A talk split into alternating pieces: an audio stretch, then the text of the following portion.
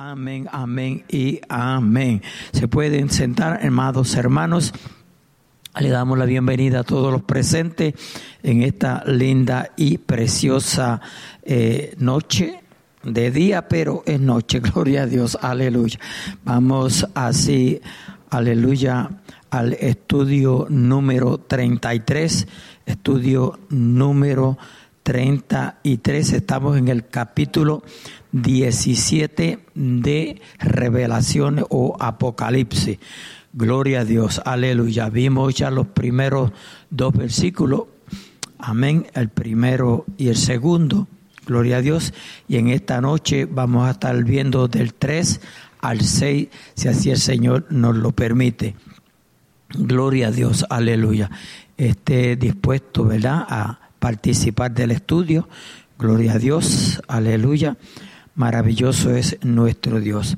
Eh, vamos a ver la descripción de la gran ramera.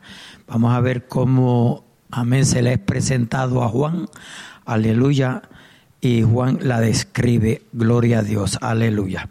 Santo, santo es el Señor. Apocalipsis 17, 3 y 6. Gloria a Dios, aleluya. Dice aquí claramente, dice, y me llevó en el espíritu al desierto y vi a una mujer sentada sobre una bestia escarlata llena de nombres de blasfemia que tenía siete cabezas y diez cuernos. Mire cómo era, siete cabezas y diez cuernos, gloria a Dios. Y la mujer estaba vestida de púrpura y escarlata y adornada de oro, de piedras preciosas y de pelas. Y tenía en la mano un cáliz de oro lleno de abominaciones, amén, y de la inmundicia de su fornicación.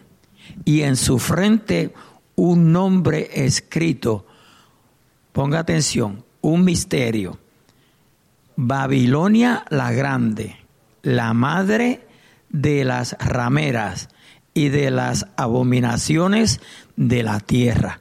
Gloria a Dios, aleluya. La reina Valera, la Biblia reina Valera, amén, aleluya, se encuentra en letras mayúsculas.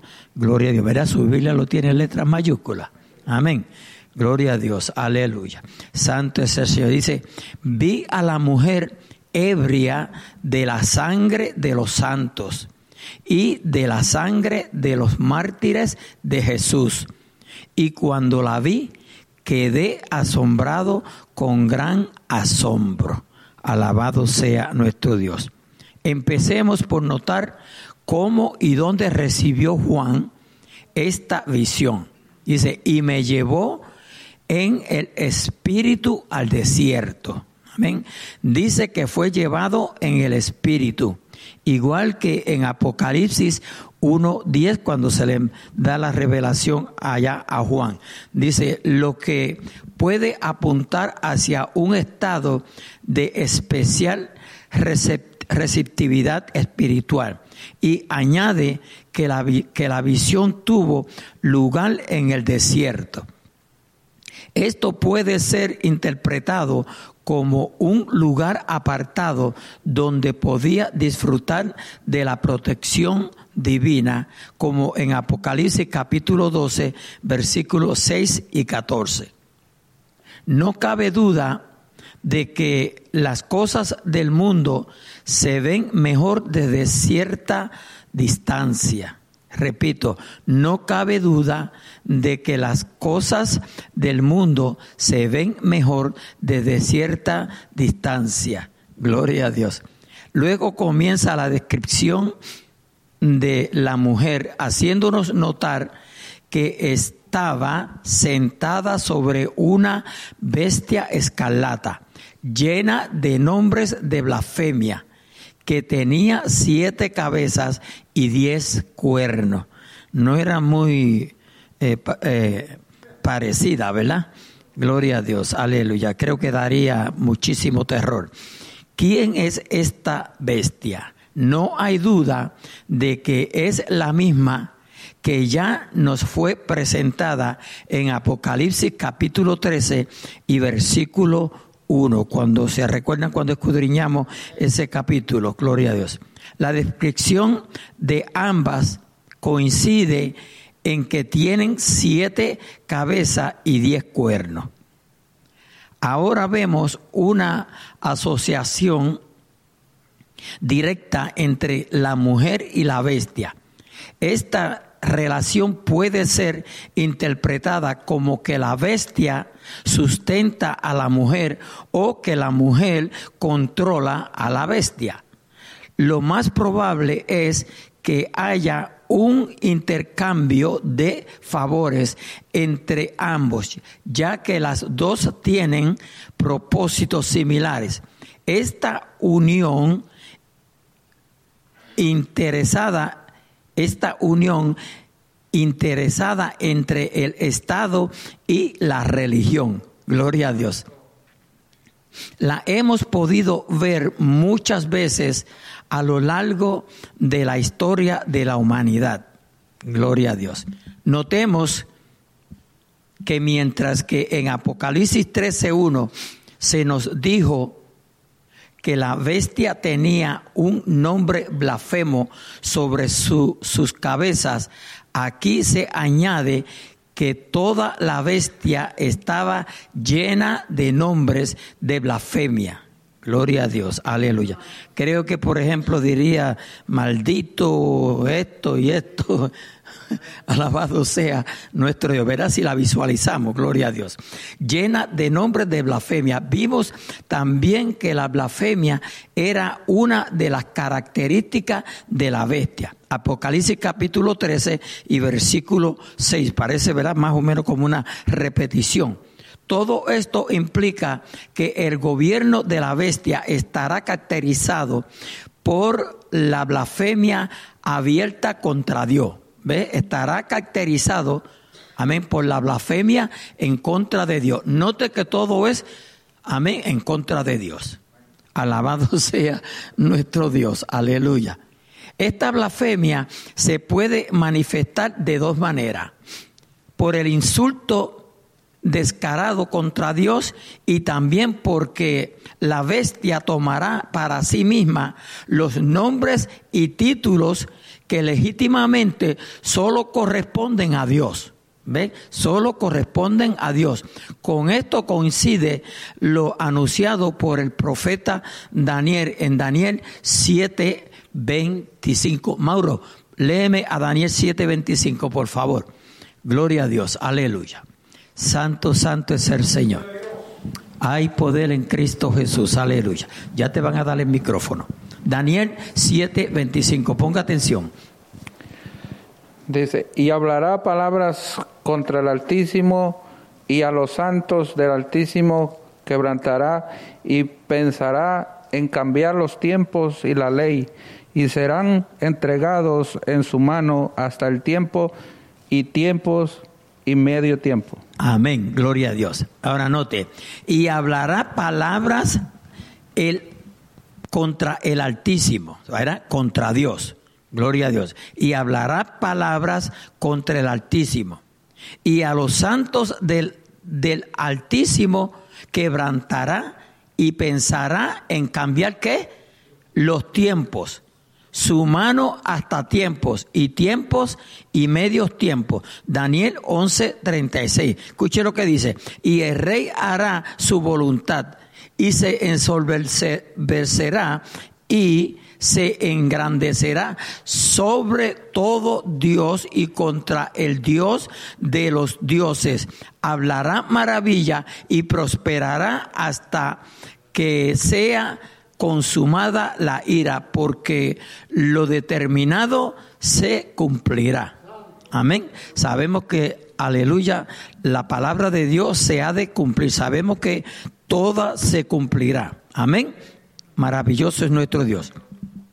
Ahora ponga atención, en cuanto al significado de las siete cabezas y diez cuernos de la bestia, viene explicado con detalle más adelante en Apocalipsis capítulo 17, 9 y 14. O sea que lo vamos a ver más eh, explicado, mejor explicado. Dice, a continuación, a continuación, la atención se centra nuevamente en la mujer y en su vestido. Note, la mujer y su vestido. Y la mujer estaba vestida de púrpura y escarlata. Gloria a Dios. Aleluya. Ya sabemos que esos colores, ¿dónde se usan más? Amén. Gloria a Dios. O sea, quienes, quienes manifiestan esos colores. Y adornada de oro, de piedras preciosas y de pelas. No cabe duda de que los detalles acerca de su vestido son, oiga bien, proporción, eh, su vestido nos proporcionan información acerca de quién es esta mujer. En principio, en principio estamos que su vestido era de escarlata, lo que quiere decir que iba perfectamente conjuntada con la, con la bestia sobre la que iba sentada. O sea, iba en combinación, ¿verdad? Gloria a Dios. Se sabía vestir. Alábalo. Gloria a Dios. Apocalipsis 17.3. Y también con el gran, con el gran dragón. Apocalipsis 12.3 también vemos que iba deslumbradamente adornada con oro, piedras preciosas y perlas, como todas las prostitutas. Esta también vestía de tal manera que lograra llamar la atención, pero lo que en este caso nos sorprende es la riqueza. Gloria a Dios, aleluya ostentación y lujo de su vestido. Dice, no hay duda de que esta gran ramera se había enriquecido mucho a costa de promover su falsa religión.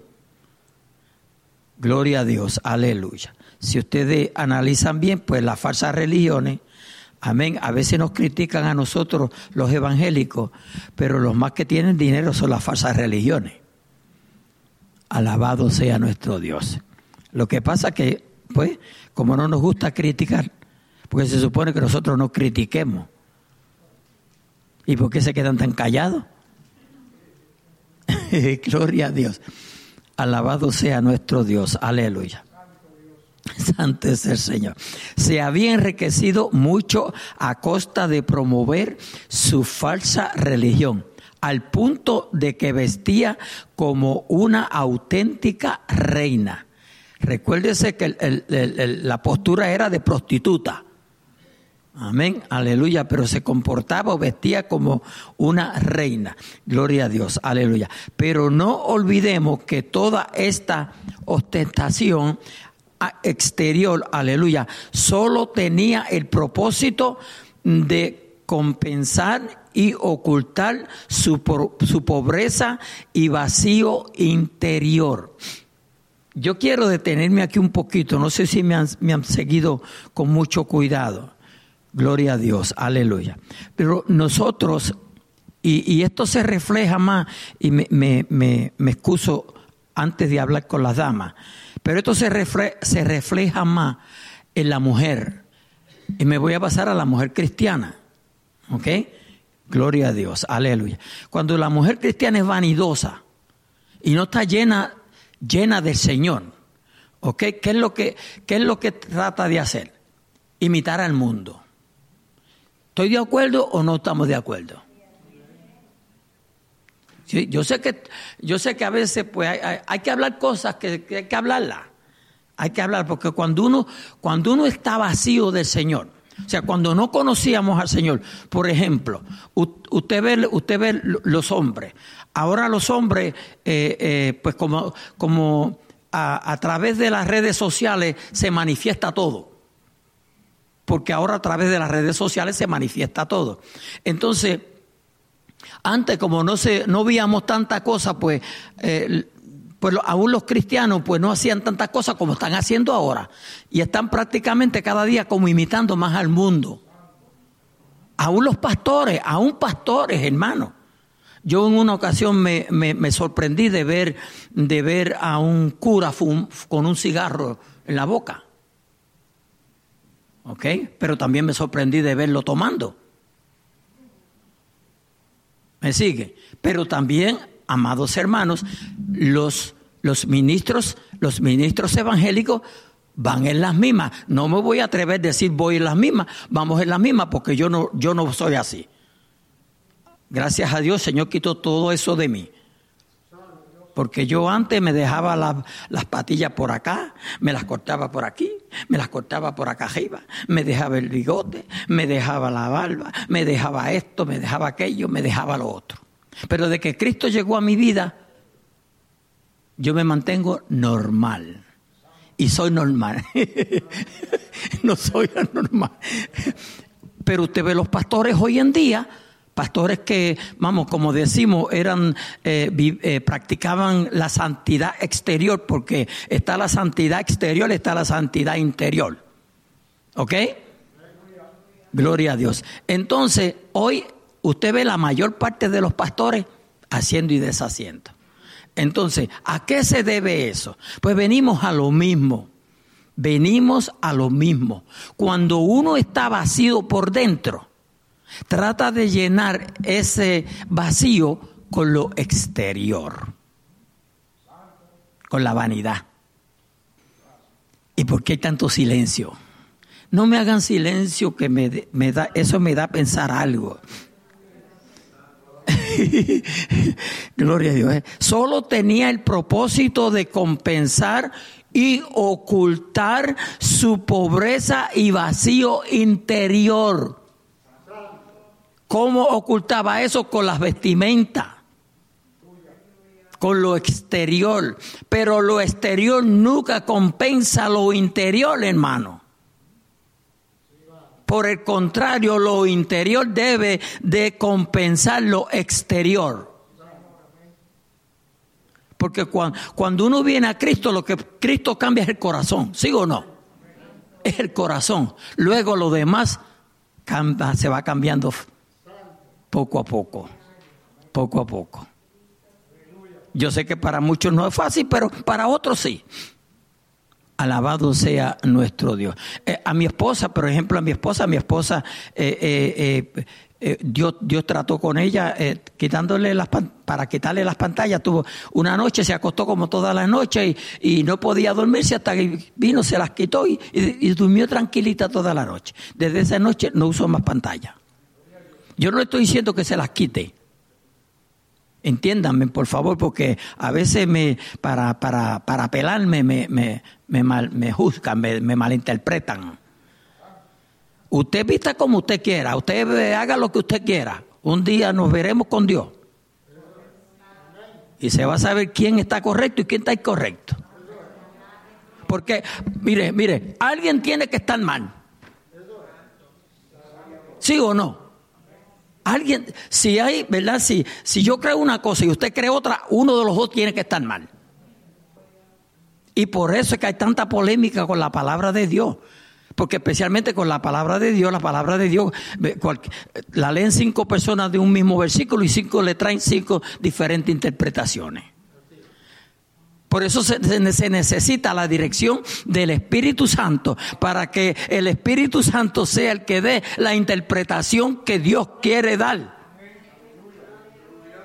Porque el Espíritu Santo no se equivoca y ese es el trabajo del Espíritu Santo, guiarnos a toda justicia y a toda verdad. Entonces el Espíritu Santo no te puede guiar a decirte que una, que una escritura, un versículo dice una cosa que no es porque Él está, el, trabajo de Él es guiarte a toda justicia y a toda verdad. Amén. ¿Me expliqué bien? Gloria a Dios, aleluya, por fin. Maravilloso es nuestro Dios. Dice, el siguiente detalle, oiga bien, el siguiente detalle que llama la atención de Juan es que tenía en la mano un cáliz. Ahora, ustedes saben para qué se usa el cáliz, ¿verdad? Para poner el vino eh, cuando se da la Santa Cena. Eh, claro, nosotros usamos, cada uno un vasito, pero especialmente en la iglesia eh, tradicional, pues eh, el, el, el, el, cura o el papa, quien dé la, la, la, la, Santa Cena, pues tiene una copa bastante, bastante grande. Noten que en la iglesia católica solamente el, el, el sacerdote toma, toma el vino. ¿Ok? Nosotros, nosotros todos participamos del vino. Ahora, póngase usted a pensar, póngase usted a pensar en esto. ¿Alguien tiene que estar mal? Porque si la Biblia dice, tomemos, eh, está diciendo que todos, ¿verdad? Comamos. No está hablando eh, eh, en plural, está, hablando, no está hablando en singular, está hablando en plural. Comamos el pan. So, alguien tiene que estar mal. Yo me preocupo cuando hay dos puntos de vista.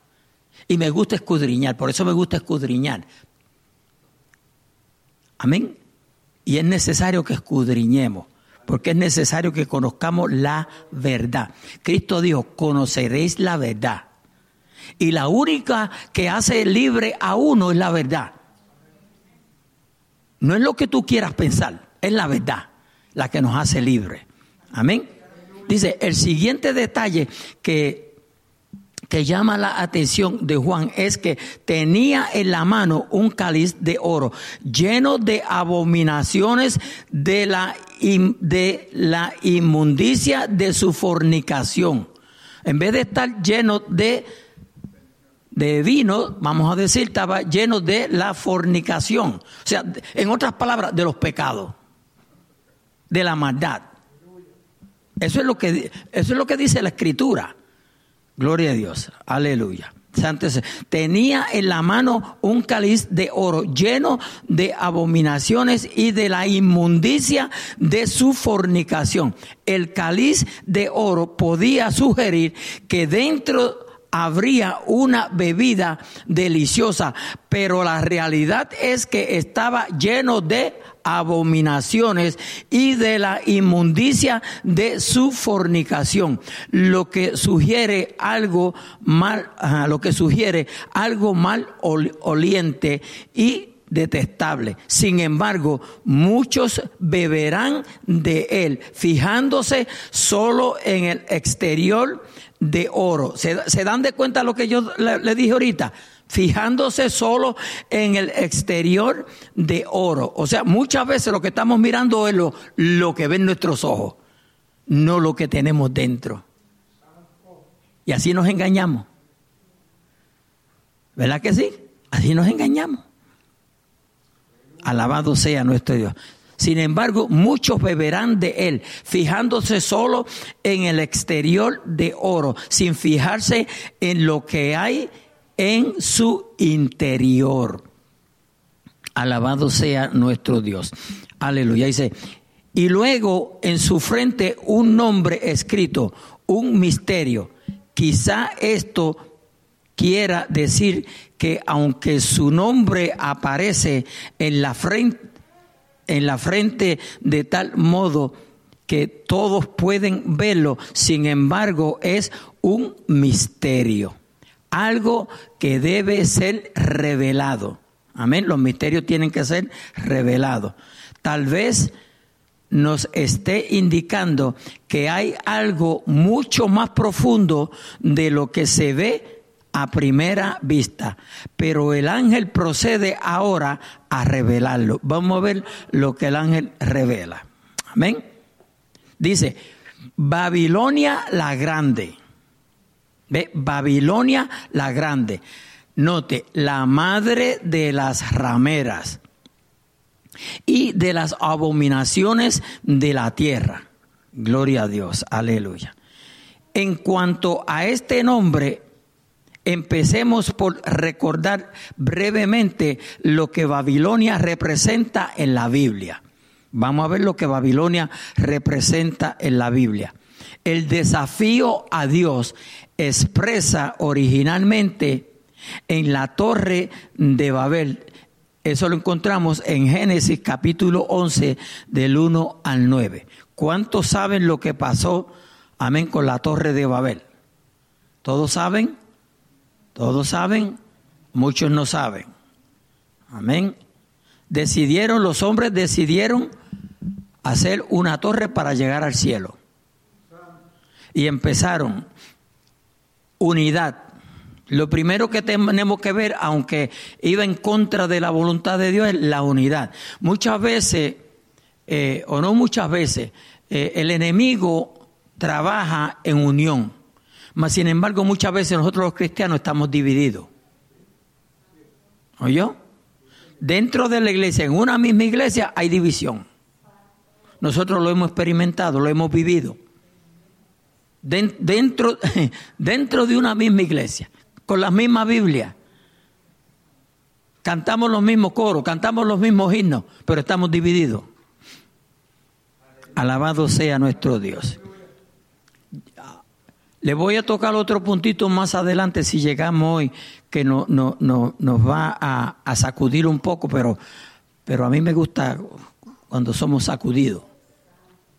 El desafío a Dios expresado originalmente en la torre de Babel. Entonces los hombres se pusieron de acuerdo y comenzaron a hacer esa torre. Y Dios, amén, se dio cuenta, aleluya, que ya iban a llegar al cielo. Gloria a Dios. Aleluya. Eh, si, si, Benjamín uh, lo tiene mejor, mejor que yo, viene rapidito. Sí, pastor.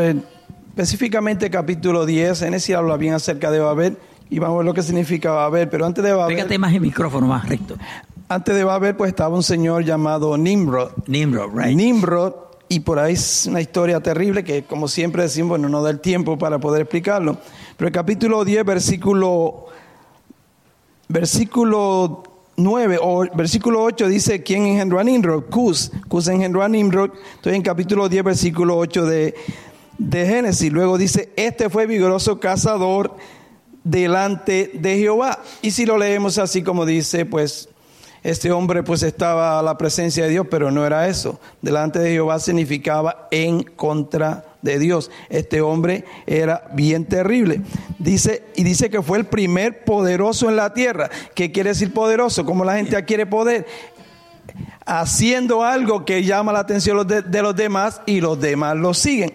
Y era rebelde en contra de Dios. Y yo siempre me lo imagino cuando, cuando cazaba, porque cazaba, era cazador, cazaba las bestias, pues hacía alarde delante de Dios. Y como, como menciona acá esta, esta personaje que hacía muchas maldiciones, había muchas maldiciones. El capítulo, lo mencionaron ya, capítulo 7, 25 de, de Daniel, también aquel capítulo 13, versículos 5 y 6 de, de Apocalipsis. Este hombre dice que hacía todo esto delante de Dios.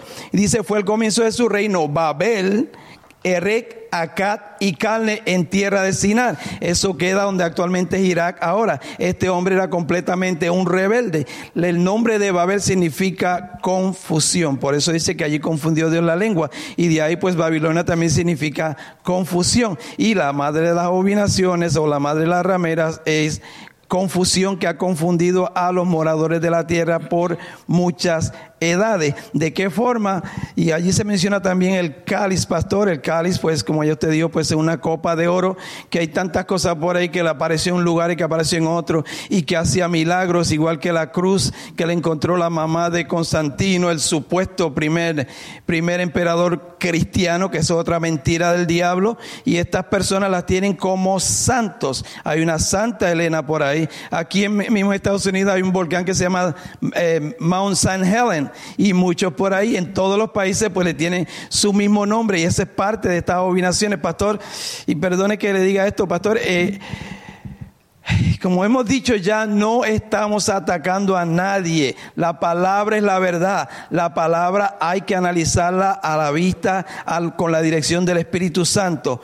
Pastor, imagínese que ahora pues la iglesia decida llamarlo usted San Francisco de aquí. Porque usted es de acá. Imagínese. Porque por allá, por allá hay un, San Francisco de así, pues acá tenemos.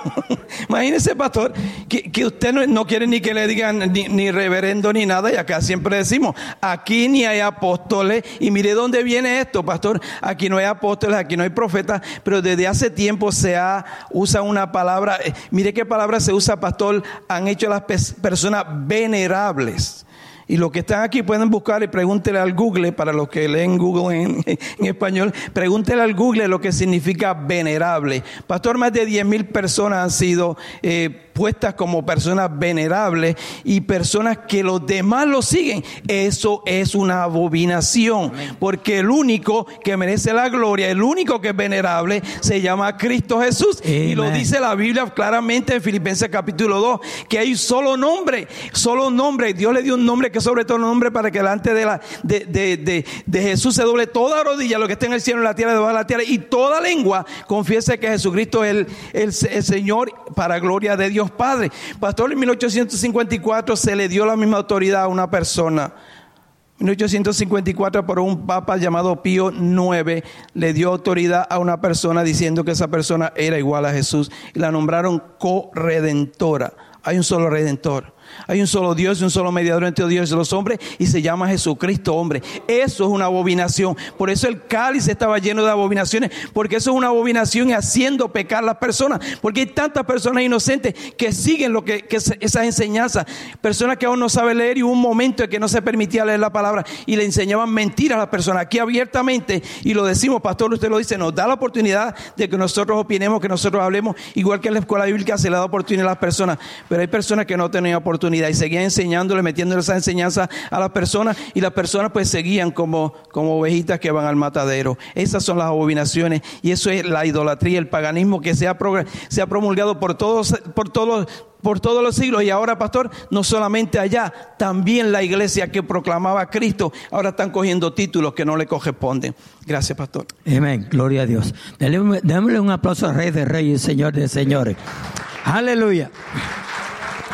Gloria a Dios. Continuamos.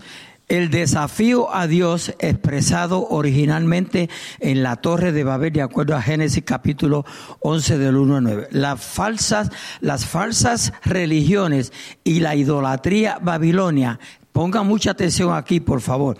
Era un centro de adoración, de adoración pagana, y su idolatría excedía todo, todo lo imaginable, todo lo imaginable. También la superstición junto con la hechicería, la magia y el culto a los astros eran prácticas comunes entre los babilonios. ¿Oyó? Gloria a Dios. Orgullo, crueldad, opulencia y vicio eran sus señas Amén. Sus señas de identidad, de acuerdo a Habacuc capítulo 1, versículo 5 al 11. Gloria a Dios. Ponga atención. Babilonia fue el lugar donde, déjeme cerrar esto un poquito, donde Israel fue llevado en su exilio y fueron quienes destruyeron el templo de Jerusalén. Oiga bien, su emperador exigía honores y adoración divina. ¿Ve? Oiga bien, su emperador exigía honores y adoración divina. Alabado sea nuestro Dios. Daniel capítulo 3 del 1 al 6. Pero la Babilonia de la antigüedad ya había desaparecido. Por lo tanto, cabe preguntarnos a qué Babilonia se refiere ahora Apocalipsis. Las interpretaciones, y ponga atención aquí porque esto me llamó mucho la atención, las interpretaciones han ido cambiando a lo largo del tiempo. Durante los primeros siglos de la iglesia fue identificada con el imperio romano y la ciudad de Roma en la época de la Reforma protestante se identificó con la Iglesia Católica y el papado.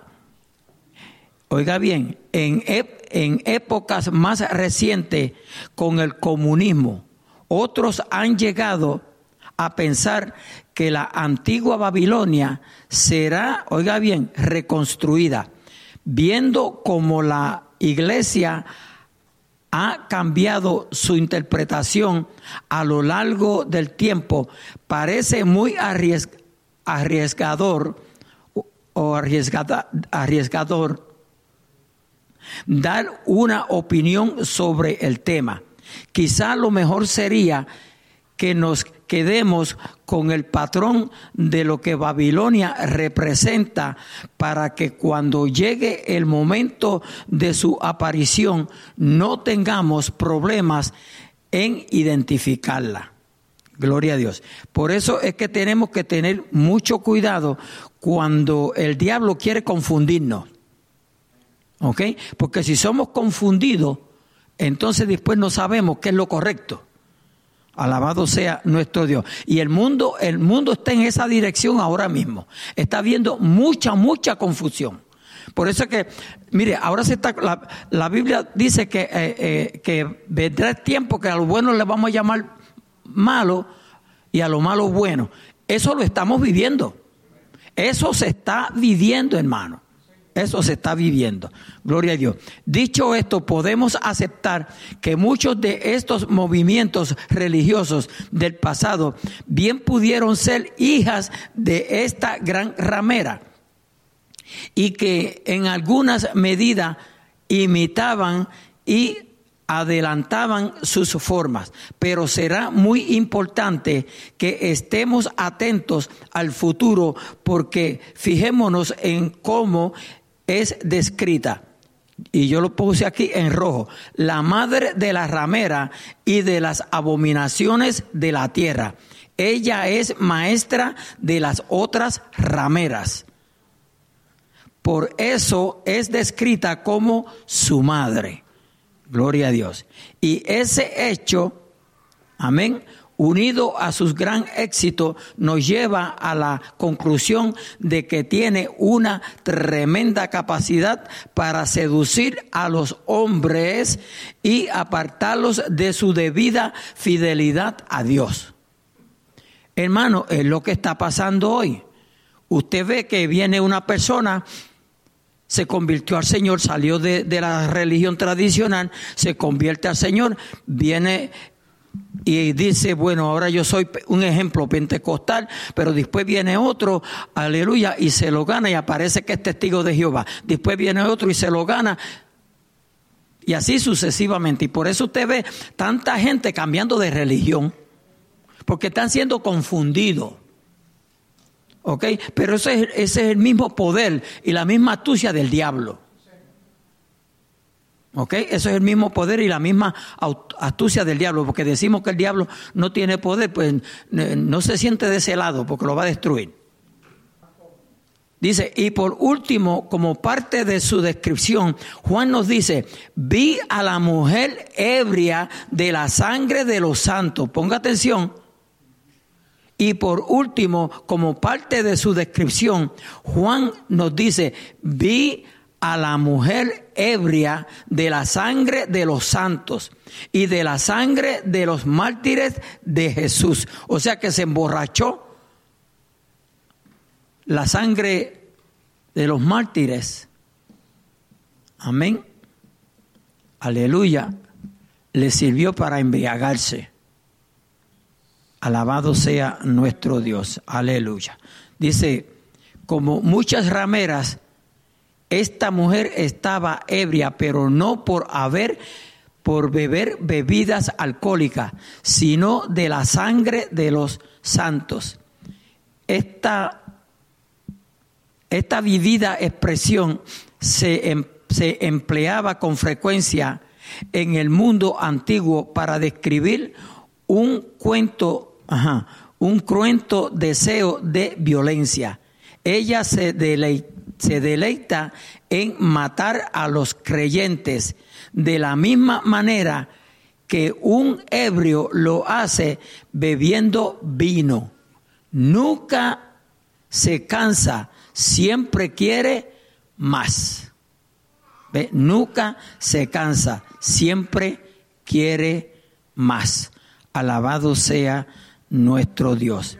Aleluya. Si ustedes, si ustedes notan, mire, hay tanta religión, eh, tanta y tanta, y cada día surgen más religiones. ¿Ok?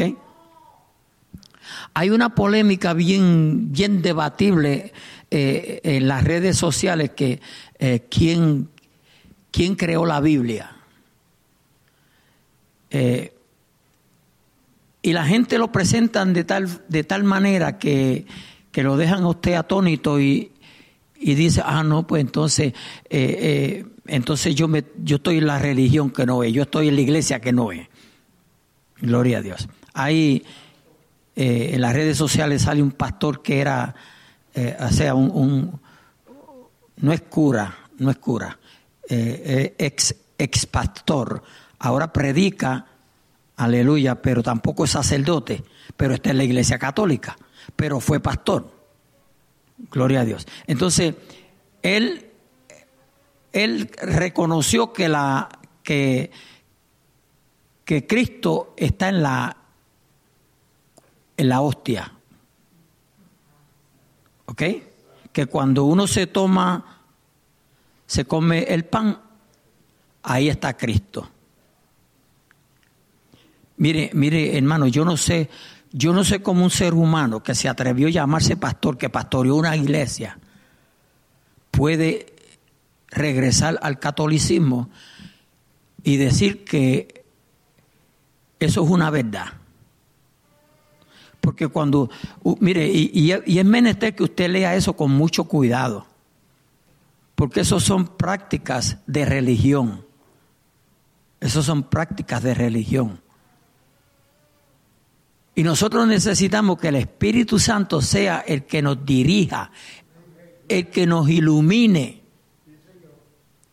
O yo, si usted no permite que el Espíritu Santo le ilumine el mensaje de la palabra de Dios, usted va a estar confundido usted va a estar bien confundido. Pero si usted permite que el Espíritu Santo, porque es que ese es el problema, hemos seguido oyendo a gente que no tienen el Espíritu de Dios. En otras palabras, ni son salvos. Porque hermano, hay mucha gente, aún evangélicos, hay mucha gente evangélica que no son salvas. Lo que tienen es conocimiento, letra. O lo que tienen es letra el Espíritu Santo va a guiar a quién? Al Hijo de Dios. Esa es la función del Espíritu Santo. Por eso Jesús dice que, que Él rogará al Padre y os enviará otro consolador. Y Él os guiará a todos, ¿ve? Y Él os guiará. ¿A quién le estaba hablando? A los apóstoles, a los discípulos. Y Él os guiará a toda justicia y a toda verdad. Dice que a toda justicia, y a toda verdad. No dice que nos va a guiar a, a mentira dice que nos va a guiar a toda justicia y a toda verdad. Por eso cuando usted, usted se ve entre la espada y la pared, ¿hago esto o no lo hago? Tú sientes algo en tu vida que te dice, hazlo, ¿por qué? Porque el Señor a través del Espíritu Santo te está amonestando que haga lo justo. Que hagas lo justo, no lo injusto. Entonces vas y lo haces y te sientes bien. Después que lo haces, te sientes bien. ¿Por qué? Porque obedeciste la voz del Espíritu Santo. Pero si usted es uno de los que no creen en el Espíritu Santo, pues ¿cómo lo va a guiar? si usted no cree en el GPS, usted nunca lo va a usar. ¿Verdad? Si usted no cree en el GPS, usted nunca lo va a usar porque dice, ¿para qué yo voy a usar eso? Si eso? Mucha gente dice que el GPS los pierde. ¿Cómo fue?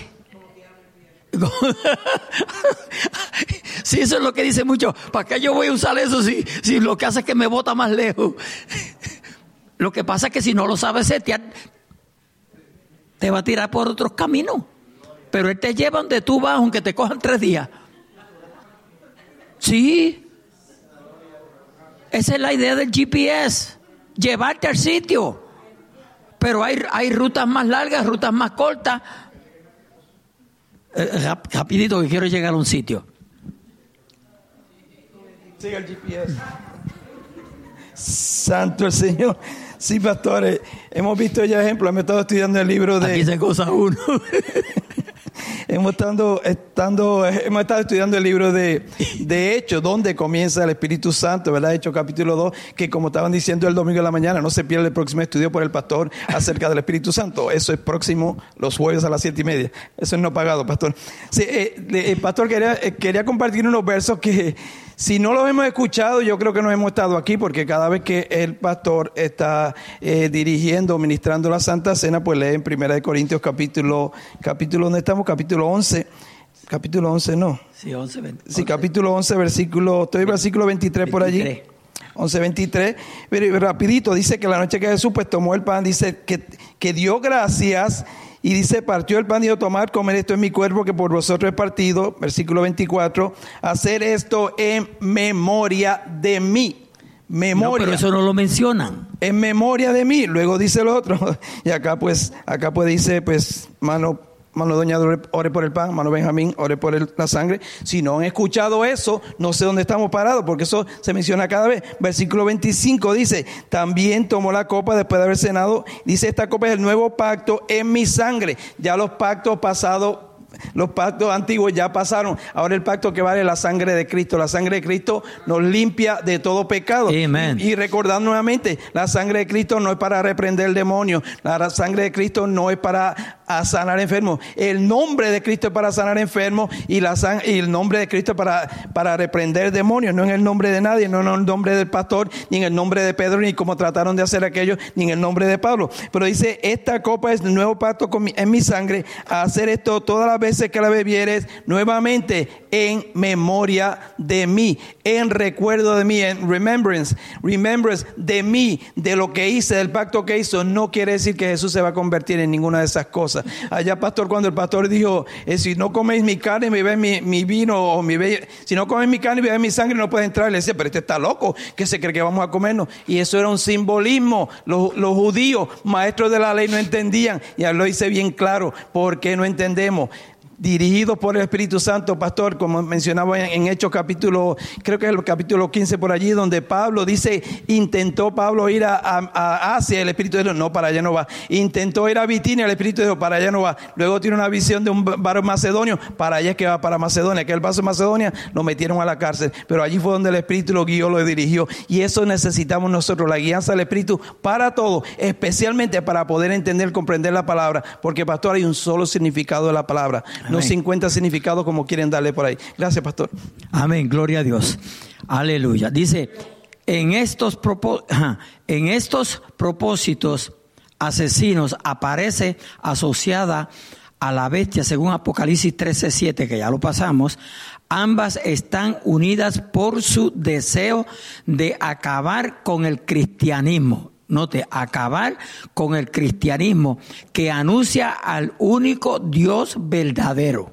¿Ve? Con el cristianismo. El único que anuncia el único Dios verdadero. Porque bajo la palabra evangélico o cristiano hay muchos anunciando, pero otro Cristo. No es el Cristo bíblico. Y ahí es que nosotros tenemos que tener cuidado. Amén. Ahí es que tenemos que tener mucho, pero mucho, mucho cuidado. ¿Por qué, tú crees, ¿Por qué usted cree que hay tantas religiones? Mire, hoy yo meditaba mientras yo escudriñaba esto. Nosotros, eh, el, el, el, el evangelio, el cristianismo, entre comillas, se está metiendo mucho en las iglesias.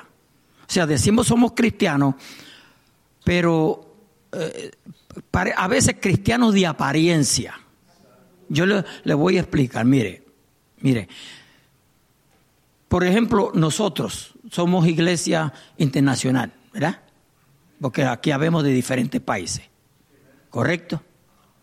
Si usted es un cristiano y escuche lo que le voy a decir, lo que le voy a decir es fuerte, pero se lo voy a decir. Si usted es un cristiano, que usted no se lleva con uno de sus hermanos porque es de otro país, usted no es cristiano.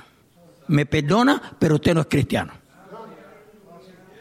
Usted me, usted me perdona, pero usted no es cristiano. Usted no, usted no lee Biblia. Usted no sabe lo que es el Evangelio. Eso es duro decirlo. Lo que yo estoy diciendo es duro. pero así la mayor parte de los cristianos en las iglesias estamos así. Estamos así. ¿Sabe? Cuando uno viene a Cristo, nosotros venimos a ser hermanos. ¿Lo sabía o no lo sabía? Venimos a ser hermanos. Ya no somos amigos. Ya no somos conocidos. Ya nos, compo- no- nos componemos en una, en una familia, la familia de la fe. La Biblia le llama la familia de Dios, la familia de la fe. Nosotros, no, nosotros no podemos vernos como tú vienes de este país, yo vengo de este país. No, no, no, no, no. ¿Dónde está entonces el cristianismo? Pero esto es espíritu de reli- religiosidad, a lo pude decir. Entonces, tengamos mucho cuidado, iglesia.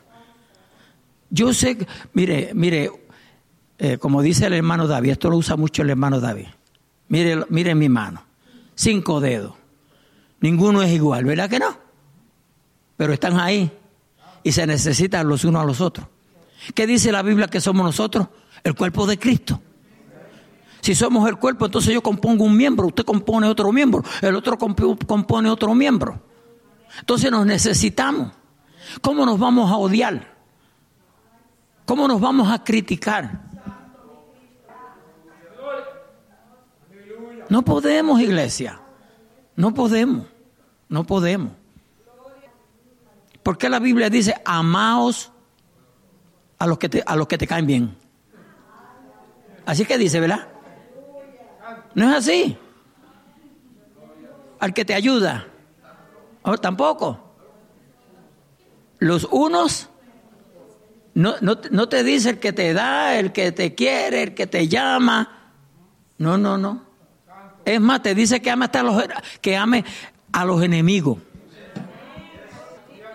Hermano, el evangelio es serio. El evangelio es serio. Si queremos ir para el cielo, hermano, vamos a tener que bajar ese carácter y bajar esas actitudes, echarlas al infierno. ¿Quién aquí no tiene falta? Levánteme la mano a ver si hay alguien. ¿Eh? ¿Nadie, se, nadie se atreve?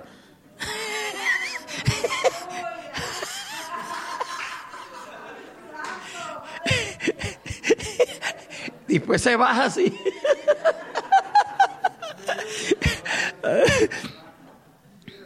Hermano,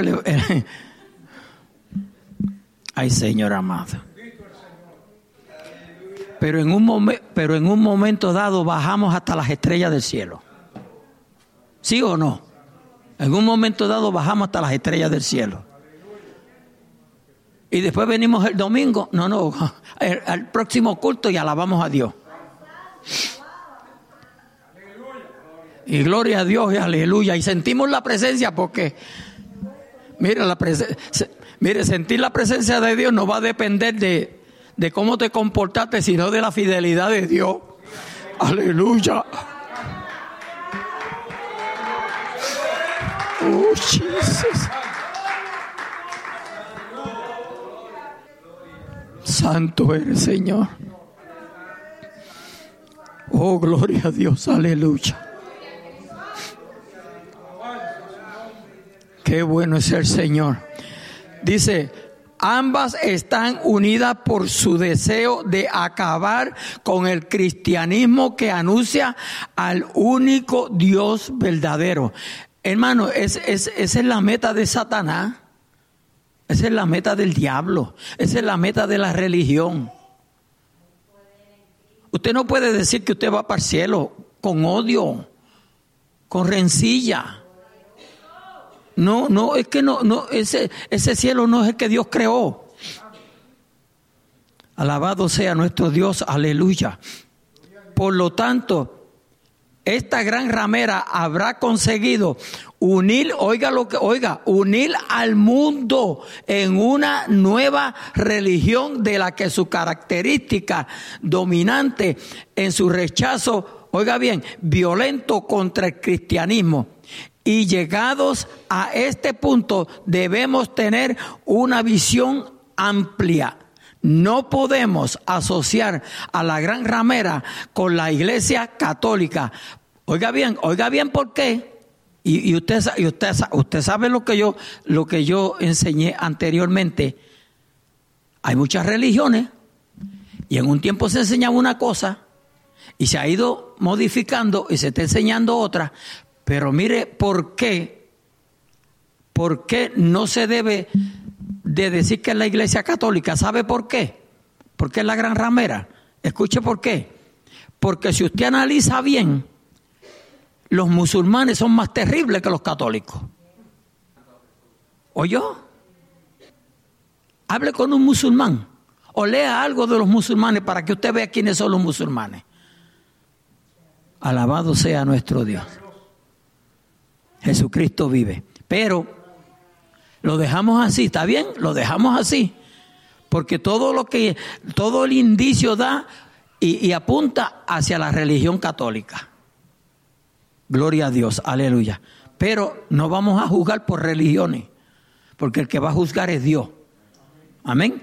No podemos asociar a la gran ramera con la iglesia católica por el hecho de que durante siglos la Santa Inquisición persiguió y mató a miles de cristianos por el hecho de tener una Biblia.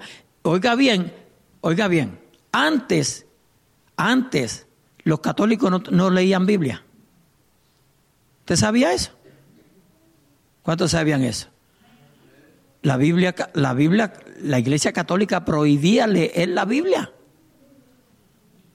Ve, ve, que siempre se aprende algo. Si no aprendió nada, aprendió eso hoy. La Biblia la tenían tan sagrada y es sagrada porque es la palabra de Dios. Que no la leían. No la leían. Y hay gente como el borracho que yo le, le, le, le testifiqué no hace mucho de que tenía el Nuevo Testamento envolvido, envuelto en un papel plástico y con, y con resortes. Y andaba con él, pero borrachito. Y me decía, mira lo que yo tengo en mi bolsillo. Y lo sacó. ¿Y de qué le vale que lo tuviera en el bolsillo? ¿Se fija? Y así hay muchos somos bien religiosos, pero de Dios no tenemos nada. Y de la única forma que usted y yo vamos para el cielo es reconociendo a Jesucristo como nuestro y único, único. Porque es el único Salvador. Si usted no escudriña bien la Biblia, le dicen que, que hay, otro, hay otra salvadora.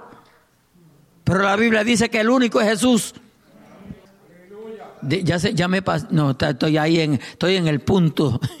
Gloria a Dios. Aleluya. Dice, la Santa Inquisición persiguió y mató a miles de cristianos por el hecho de tener una Biblia, porque la, porque la persecución contra el cristianismo se extiende en el día de hoy por infinidad, eh, por infinidad de países musulmanes, hindúes, budistas y ateos. Podemos decir que este es un hecho en, que el que parece, en, ajá, eh, un hecho es que me está subiendo, parece que el azúcar. en el que parece estar de acuerdo muchas culturas muy diversas. Oiga bien, la visión de Juan tuvo, la visión de Juan fue tan espantosa. Ah, gloria a Dios. Es que esto aquí como cuando lo pasé, pues, la visión de Juan eh, tuvo, fue tan espantosa que dice, y cuando la vi, quedé asombrado con gran asombro. Esta es la primera vez que Juan hace una observación así y podemos pensar que en este momento ya había presenciado cosas realmente extraordinarias desde la adoración de millones de seres que alababan al Señor hasta las más terribles y de las devastadoras plagas que han de venir sobre este mundo impío, porque ninguna de esas cosas le llevó a exclamar algo como ahora. La obra de la gran ramera en, unión con la bestia lo había dejado conmocionado. Alabado sea nuestro Dios. Aleluya. Luego vamos a estar el jueves que viene explicando la explicación de la visión de Juan. Gloria a Dios. Aleluya. Porque él se quedó, ¿verdad? Eh, eh, en, en, ese, eh, en ese momento así espantado. Alabado sea nuestro Dios. Déjeme anotarla por aquí porque después se me olvida. Gloria a Dios. Santo es el Señor, aleluya. Déjeme anotarlo por aquí. Ok, ya está. Gloria a Dios, aleluya. Así que, amados hermanos, mire, no se, no se pierdan. Nosotros ya estamos, estamos en el 17. ¿Cuántos saben cuántos libros, cuántos capítulos tiene, tiene Apocalipsis? 22, 22. Ya estamos en el 17, pues casi estamos llegando. Amén.